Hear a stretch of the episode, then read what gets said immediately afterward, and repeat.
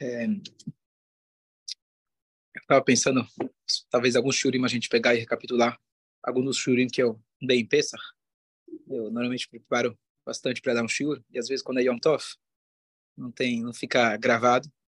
A tendência nossa, a minha mesma também é esquecer. Então, antes de esquecer, a gente tentar alguma, alguns pontos, pelo menos os pontos altos, tentar repassar. Então, um dos shurim que eu dei, que foi a noite de de Shvisha, Pesach, na travessia do mar, é, tem alguns que costumam passar a noite acordado. E então eu fiz uma uma pequena análise sobre nada a ver com Pesach, mas a ver com Yosef, a famosa história de Yosef. E a pergunta foi: será que Hashem conversa com a gente? O que quer dizer isso? Aquele cara que ele fala, eu falo com Hashem todo dia, não necessariamente eu escuto a resposta dele, tá uhum. certo? É, e às vezes você vê alguém conversando, você acha que o cara tá louco. É, a avó da minha esposa, a Shalom, ela sempre falava: Bom, eu vou conversar com Deus, vou ver o que, que ele diz. É, então a gente tem que criar realmente uma, um relacionamento próximo de Hashem, não simplesmente falar palavras da Tfilah, e sim a gente desenvolver um, um relacionamento muito próximo de Hashem. E Hashem com certeza responde para a gente, não só no sentido espiritual, esotérico, aquele negócio lá. Hashem literalmente conversa com a gente. E o que a gente precisa, na verdade, é abrir nossos ouvidos. A gente está atento. Então, é, a pergunta é, é, como a gente pode fazer isso? Então, é, a análise foi a seguinte: Yosef, quando ele chegou na frente do Paró, a famosa história que ele interpretou os sonhos das vacas, os feixes, etc. Ele falou que eram os, os anos de fartura, os anos de fome. E a pergunta famosa que os comentaristas trazem, por que só o Yosef conseguiu interpretar esse sonho?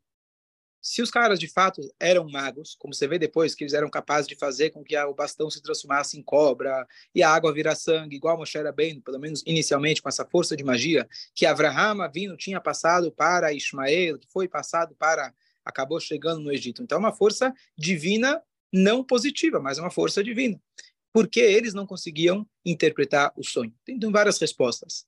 Mas a gente vê que Yosef ele conseguiu interpretar. E quando o Paró ele chega e fala, olha, ouvi dizer que você é um cara bom intérprete de sonhos. Ele fala, eu não. Hashem é aquele que interpreta. Uhum. Então diga para mim, vamos ver. Mas em nenhum momento você vê vai daber Hashem el Yosef leimor. Uhum. Hashem diz para Yosef, dizendo, como a gente vê para Moshe, uhum. ou que Hashem falou com Abraham. Você não vê em nenhum momento na Torá que Hashem conversou com Yosef. Então, o que, significa que Hashem vai dizer a interpretação? Então, a gente deduz que isso é profecia. Yosef, com certeza, ele tinha profecia, tinha um contato direto com a Kadosh Baruch. Mas existe uma passagem que diz que a inteligência, a sabedoria, a sabedoria ela é superior até que a profecia. O que significa isso? Então, é mais ou menos a ideia de que o empenho e o esforço, ele leva uma certa vantagem naquele que ganha a comunicação de graça, entre aspas, com Deus. Mas aqui, a interpretação dessa passagem é muito bonita, que diz o seguinte. Claro, pode ser que Yosef, ele tinha literalmente a, ele era a, a, a porta-voz de Hashem, e ele, e ele então simplesmente Hashem falou e ele interpretou. Mas a gente pode também interpretar de outra forma e ver que Yosef, ele colocava um dia, todos os dias como o seu o seu foco. E o tempo todo ele estava procurando Yosef, ele estava procurando Hashem. E conforme você vai observando tudo o que acontece no seu dia a dia, você já pode, não você, mas Yosef ele já podia interpretar os sonhos do Paró na maneira correta. O que, que eu quero dizer? Às vezes chega alguém no rabino e fala: Olha, rabino, eu estava saindo hoje de casa e atravessei a rua e vi um gato, gato preto. O que, que eu faço? Faz nada, aconteceu nada. Isso é superstição e é proibido pela Torá. A gente não pode pegar sinais aleatórios, inclusive aquilo que Eliezer ele fez. Olha, aquela moça que oferecer água para os camelos, se ela fizer isso, né, e a gente não pode fazer esse tipo de sinais. Isso é superstição, é proibido uma idolatria. O que sim, tudo que acontece, você vai fazendo uma nota mental. Olha, aconteceu A, aconteceu B. Não estou tirando conclusões. Fica atento, que tudo é um sinal de Hashem. A conclusão, toma cuidado. Você não pode tomar conclusão por coisas aleatórias. Mas conforme você vai vivendo, você vai adquirindo sabedoria, você vai percebendo os detalhes que vão acontecendo, e às vezes, no final da vida, ou lá para frente, você começa a costurar e se vê, uau, não foi à toa que A mais B mais C aconteceu. Eventualmente, com muito cuidado e sabendo se eu posso, de repente, tomar uma decisão sozinho, uma conclusão sozinho, ou melhor até, consultar com alguém mais sábio que eu, imparcial, eu posso chegar, eventualmente, a uma conclusão. Sim? Fala. Então, é... Mas a sabedoria é você, quando está acontecendo, especialmente eventos que aparentam ser negativos, nessa hora você...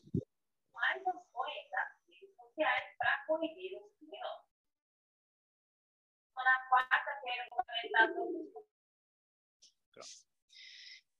especialmente quando são negativos, você começa a balançar. Mas se você tem essa visão mais ampla, você consegue fazer o zoom out, fala, eu não entendo. Não é, tô, estou dizendo que é legal sofrer bullying, como você falou, não estou dizendo que é, mas eu tenho certeza que alguma coisa, algum plano maior tem. A Shem não espera que você viva pensando igual tinha a grande Sadikim, olha, eu não estou vendo sofrimento. Não, a Shem ele já prevê que você vai ter sofrimento e ele fala, olha, quando você tem sofrimento, peça para a Shem. Então, por, por definição, eu estou passando pelo sofrimento, senão não teria por que pedir para Hashem. Se tudo é maravilhoso, tudo é bom, então não tem por que pedir para Hashem. Não, Hashem ele já prevê que você vai ter situações desagradáveis, ao mesmo tempo que você pede para Hashem para sair daquilo, você também, ao mesmo tempo, acredita que Hashem te colocou lá e ele espera que você peça para sair de lá. Não tem contradição. Então, o pensamento é o seguinte: Yosef, ele está escrito na Torá que ele foi tirado do Bor. Bor era o buraco, certo? O lugar que ele estava, a Torá descreveu antes não como Bor, e sim como Beit Asor, como uma prisão. Pode até ser que a prisão era um buraco, mas a Torá fazia alusão a esse lugar como Beit Asor, como prisão. É o nome de hoje, até hoje usado em hebraico. E quando a Torá fala, tiraram ele do buraco. Peraí, buraco? Aonde tivemos antes com Yosef, ele parou e começou a pensar na vida dele. Aonde tive buraco antes na minha vida?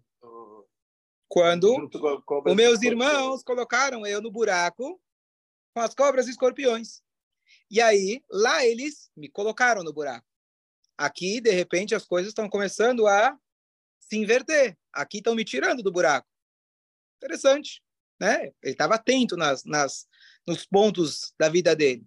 Tá bom? O que, que a Torá descreve depois? E colocaram nele roupas. Imagina, ele estava com roupa de prisioneiro. Vai se apresentar perante o farol. Cortou o cabelo, colocou roupas bonitas. Peraí, roupas? Colocaram roupas? Tiraram roupas. Lá atrás, que, qual foi o último evento que fizeram com ele antes dele ser jogado no poço? Tiraram dele aquela túnica especial que o pai dele tinha dado para ele. Interessante, parece que a roda está começando a girar e os pontos estão começando a se ligar, certo? E é como se fosse o espelho, né? Os eventos estão ocorrendo de forma espelhada. Bom, o que aconteceu agora? Vamos levar na frente do paró. O que, que aconteceu antes de eu encontrar os meus irmãos? Eu estava na frente do meu pai, a figura de grandeza. Interessante. Eu fui afastado do meu pai, fui na missão que meu pai me mandou embora. Aqui estão me trazendo perante uma figura de grandeza. Claro, não é o pai, não é a mesma coisa, mas ele começou a ligar os pontos. E aí o Paró conta para ele, eis que eu tinha um sonho, tinha vacas gordas e vacas magras. E aqui vem o ponto que nenhum dos magos conseguiu interpretar. Eles falaram que as vacas simbolizavam é, filhas que iam nascer, filhas que iam morrer, países que ele ia conquistar, países que ele não ia conquistar, e o Paró não aceitou. Uma das interpretações mais simples é porque ele já tinha sonhado a interpretação. E toda vez que falavam, ele falava, não, não, não, não é isso. Tem outras explicações. Mas a genialidade do Yosef, a novidade do Yosef foi que ele disse que vacas significam anos. Esse foi o ponto-chave da interpretação dele que ninguém antes tinha falado. Vacas são anos. Então, de onde ele tirou isso? Bom, profecia. Ou a gente pode dizer, também foi sabedoria junto com a profecia. Qual foi a sabedoria dele? Olha que interessante. A Torá descreve para a gente que as vacas eram Yefot Toar, de uma aparência bela. Aparência bela, aparência bela. Deixa eu voltar. Espera aí a minha mãe, Rachel, mãe do Yosef, porque o meu pai gostou dela, assim que ele viu ela, está escrito que ele viu que ela era Yefator. Ela tinha uma bela aparência. Interessante. Depois, as vacas que foram aparecendo depois do sonho, as outras sete, eram rakot. Rach, reish em hebraico, significa fina, leve, ou seja, eram aquelas magérrimas. Rakot, eu posso escrever com raf, kaf ou kuf, tem o mesmo som. E às vezes, letras com o mesmo som, elas podem ser intercaláveis, uma das metodologias de. Então, se você voltar a rakot, ve'einei le'a rakot. Os olhos de Leá eram não era, não, não era fraco, aqui era o Rakot com Kuf. Então era esbugalhado, alguma coisa assim, porque ela tinha chorado muitos anos, sensíveis, porque ela tinha chorado muitos anos, porque diziam que ela iria casar com Esav. Então, peraí. Se Efotor simboliza a minha mãe, Sirakot simboliza a irmã da minha mãe, a outra esposa do meu pai. Interessante. Aí ele fala sete. Sete belas, sete Rakot.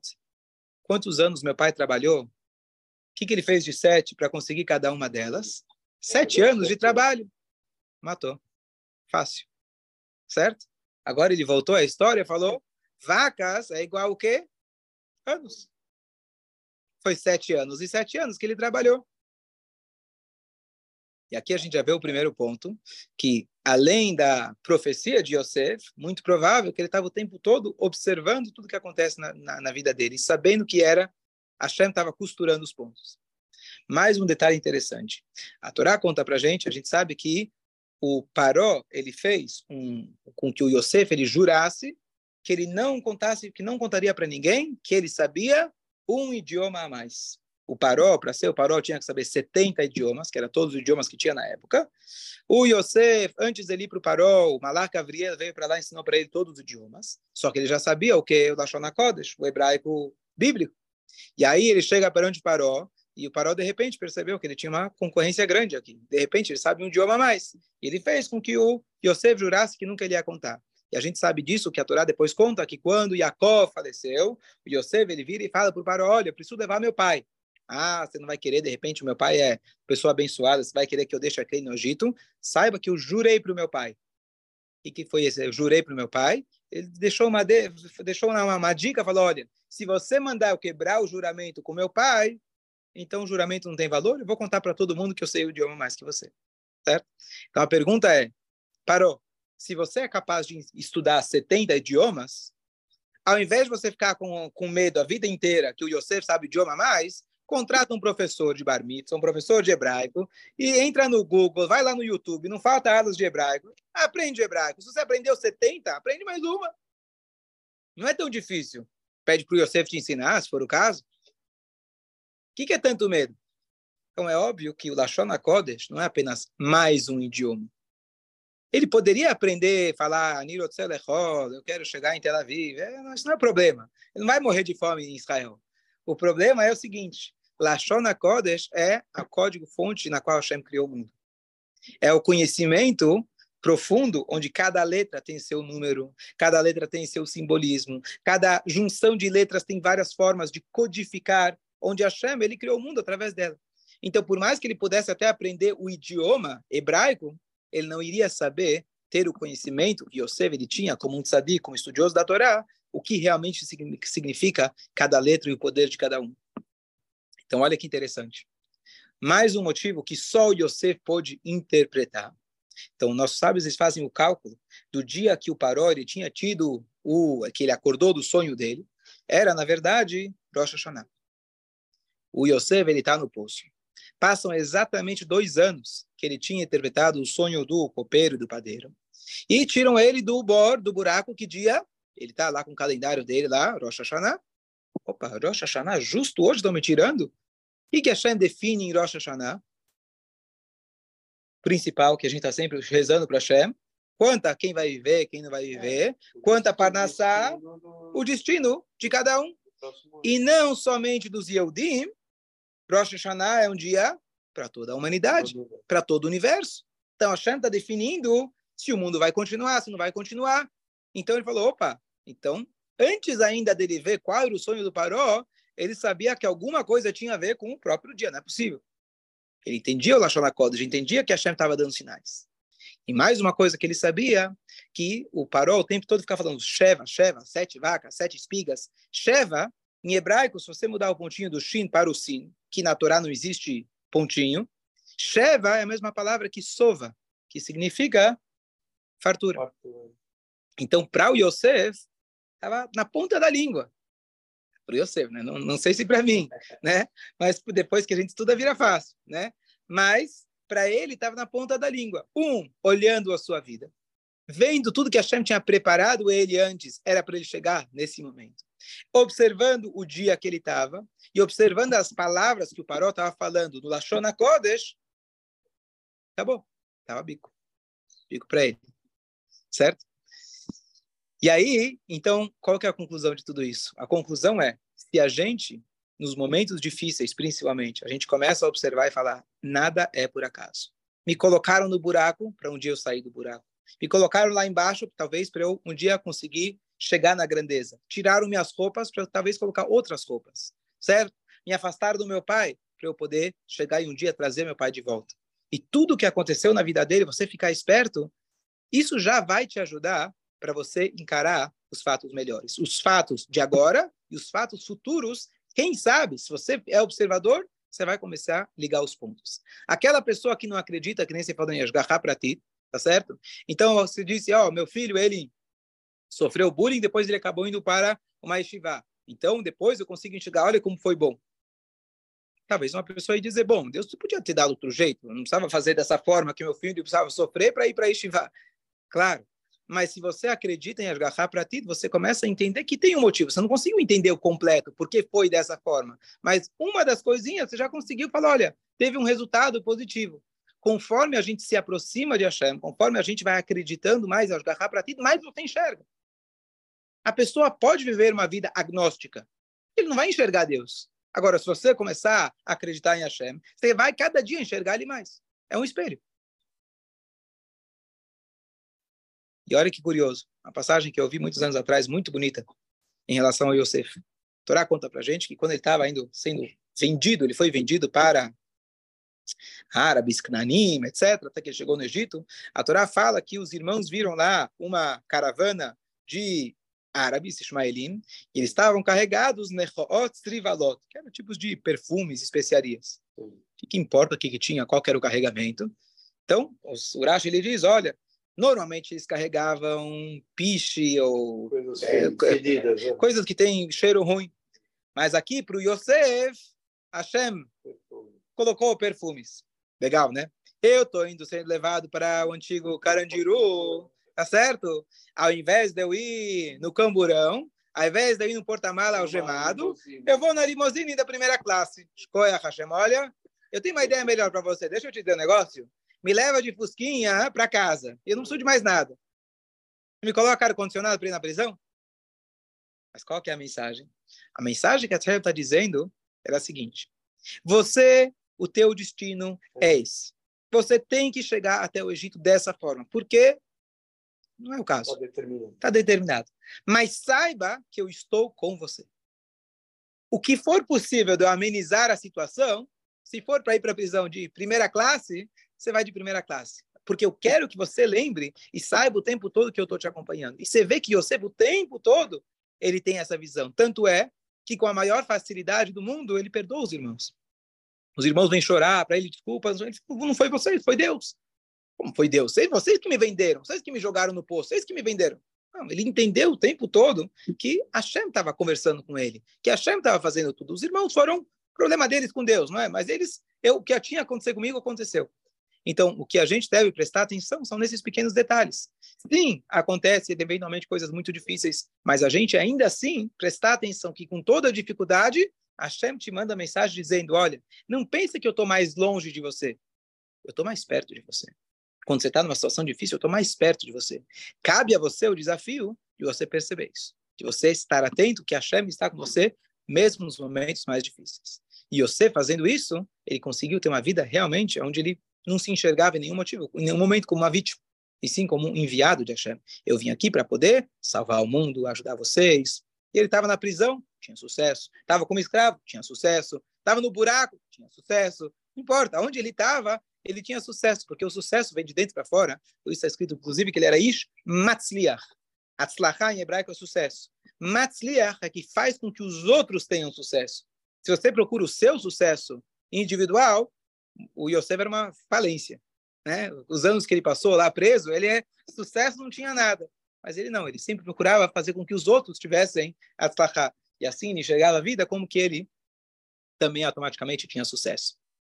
É, só para concluir um pensamento, tem aquela famosa história da Guimará que conta que o Nahum Gamzu, aquele famosa história de que o povo de Israel estava com atritos com o, o, o, César romano, né, que o povo judeu na segunda época do segundo tempo diante estavam sobre o domínio é, é, romano. Então, em determinado momento escolheram o Yodi que ele fosse dar um presente para o rei e colocaram joias, ouro, prata, etc. O resumo da história foi que no meio do caminho ele foi roubado, colocaram terra e esse Nahu Gamzu, ele vai até o rei mesmo assim, e ele presenteia ele com terra. Quando o rei abre, o Eliel Navi aparece para salvar, o Eliel Navi fala para o rei, quem sabe essa é uma terra especial, uma areia especial, que Avraham Avinu, patriarca deles, tinha usado contra os seus inimigos, que se transformavam em flechas. Dito e feito, e assim o Nahum Gamzu, ele foi poupado, e o povo de Israel foi se aproximou muito mais do César pelo fato que eles deram algo tão precioso para o, o César. Essa é a história bem resumida.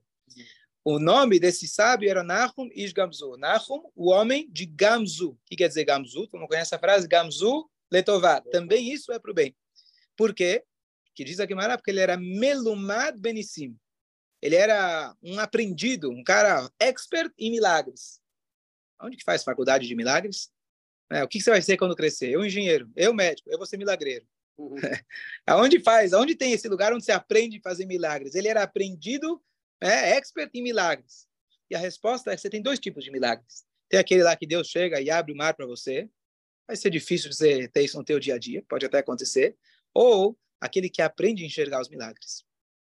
Aquele que, quando ele estava com uma dificuldade tremenda, representando o povo judeu, ele falou: alguma coisa tem aqui. Não é que ele sabia que a areia se transformar em flechas, mas ele acreditava, mesmo na pior das situações, tem algum plano aqui que Hashem está reservando para mim. Por isso o nome dele era Gamzu. O que quer dizer Gamzu? É um convite que Hashem faz para você enxergue que além da realidade superficial, tem Gamzu, tem mais alguma coisa acontecendo em paralelo. Tem mais um, um plano muito maior do que aquilo que você enxerga. Se você viver uma vida igual esse Nahum, que você vai ser, você vai enxergar Gamzu, você vai começar a ver milagres todos os dias na sua vida. Você vai começar a perceber que tudo na tua vida é um milagre. E assim você vai encarar a vida de uma maneira muito mais elevada. E isso sim, aquilo que a gente falou antes, que você não precisa ser profeta, você precisa ser sábio. E sábio é algo que a gente pode alcançar.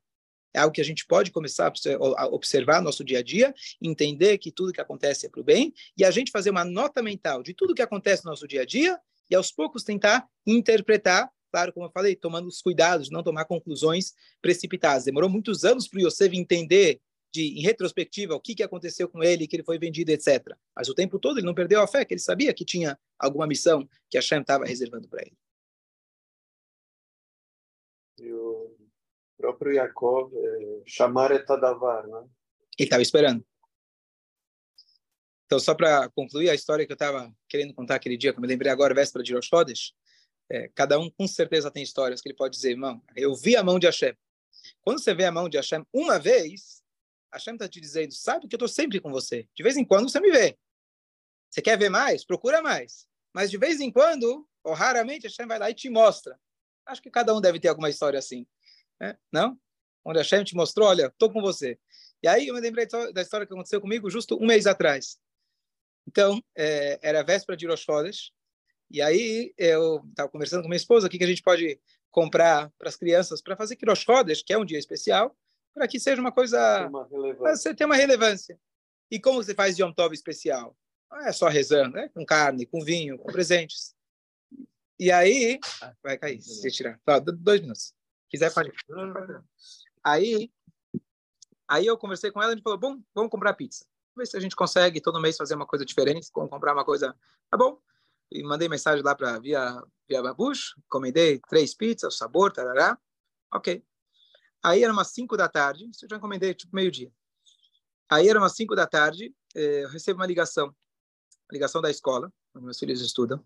Eles tinham acabado de ter um charity, aquele arrecadação em massa, que a gente participou, minha família, meus, meus irmãos, etc., a gente participou. E ele falou, olha, em agradecimento, em reconhecimento à sua participação, a gente queria, a gente queria mandar um reconhecimento. Me dá teu endereço, que hoje à noite a gente avisa a tua esposa para não fazer janta, que a gente vai mandar três pizzas. Eu não lembro quando foi a última vez que eu encomendei três pizzas. E nunca aconteceu. Quer dizer, é raro, né? Ganhar, em, ganhar no sorteio, ganhar alguma coisa. Todos, é sempre os outros que ganham, né? Eu não ganho, mas tudo bem. Mas quando foi aquela vez que alguém te liga no mesmo dia e fala, olha, não faça janta que eu vou te mandar. Ele não falou três pizzas, que era o que eu já tinha encomendado. E aí, o que, que ficou claro? O que, que a Shem está me dizendo? A Shem está dizendo, olha, tá você está no caminho certo. Ah, mês que vem talvez você não vai ver a mesma coisa. Talvez você não vai ver todo dia. Ah, mas espera aí, uma vez eu dei da cá e eu vi que a Shem me pagou em dobro. Você vê sempre. Não necessariamente não é tomar lá da cá. Mas se você vê uma vez, uma das pessoas que escuta bastante nosso shiur aqui, o shiur, ele contou uma vez que nos centavos, ele fez a conta, que a Shem devolveu para ele assim, em dobro, no, não lembro exatamente, mas no centavo. Ele faz uma planilha muito muito meticulosa dos gastos, não sei o quê, não lembro os detalhes, mas, peraí, não é todo mês que você vê isso. Tudo bem, a Shem já te mostrou, vai nessa. É por aí mesmo. Só para concluir, depois que eu contei essa história no Shabat. É? Mas, mas é deve, a gente deve fazer a planilha. Mas sim, sim, está escrito no Pirkei Avot. Você não deve dar uma... Você quer dar mais que 10%? Pode dar, e deve dar, muito bom. Mas você tem que saber exatamente a conta. Tá? A gente aprende isso de Tzhak, está escrito, ele contou a plantação dele e ele encontrou 100 vezes mais. A diferença foi foi 100, ou se foi 200, se foi 50, ele, Hashem deu para ele abundância. Ele contou exatamente quanto ele tinha para poder dar uma cerca. O que a gente aprende, aquilo que a avó diz, não faça de forma aproximada. Mesmo que você vai exagerar para dar a mais, você tem que ter a conta. Então você fala, olha, a conta precisa é 10% de mil que eu ganhei. Ok. Não preciso dar 100, posso dar 110. Eu posso não ser meticuloso nos descontos que existem eventualmente para destacar, os gastos eventualmente que eu tenho para o trabalho, mas preciso saber ter a conta exata. A partir da conta exata, eu dou a mais. Isso é muito importante. Eu não vou dizer que eu faço uns centavos igual essa pessoa, mas quando você é assalariado é mais fácil, certo? Quando a pessoa tem várias fontes e é variável, às vezes entra, sai, uma empresa, aí fica às vezes mais difícil. Mas o ponto é que a gente realmente lembrar de que Hashem, ele fala para a gente muitas vezes, não vai lembrar, não vai te mostrar todo dia, senão a gente vai perder o nosso livre-arbítrio. Mas Hashem, se a gente, quanto mais a gente procurar, a gente vai ver, Hashem está dizendo para a gente, vai, vai nesse caminho, eu estou te ajudando. E aqui a conclusão, por exemplo, não estou tirando conclusões é, místicas, estou dizendo conclusões, ah, quer dizer que agora eu preciso comprar três pizzas todo mês? Não, mas a gente está te dizendo, se você está gastando para fazer uma mitzvah, fica tranquilo, nunca vai te faltar, nunca vai ser um gasto a mais. Não é isso que vai fazer para você a diferença, pelo contrário. Todo motivo que eu dei para você dinheiro, para que existe uma pizza? Para que existe um chocolate? Para que existe carne? Para a gente poder servir melhor a Shem. E às vezes, quando chega na hora de servir a Shem, opa, eu vou economizar. E quando chega a determinado momento, dia das mães, ó, tá bom, que Buda vai, tudo bem, também faz parte. É? Mas aí a gente acaba gastando com outras coisas. Então, é, a ideia, acho que é essa, a gente realmente estar atento, e essa ideia, melumado bem em cima, a gente aprender os milagres, a gente está o tempo todo atento. Isso sim cabe a nós, a gente ficar esperto, olhando o tempo todo, não tomar conclusões precipitadas, mas saber o tempo todo que a Shem está nos guiando. Bom dia.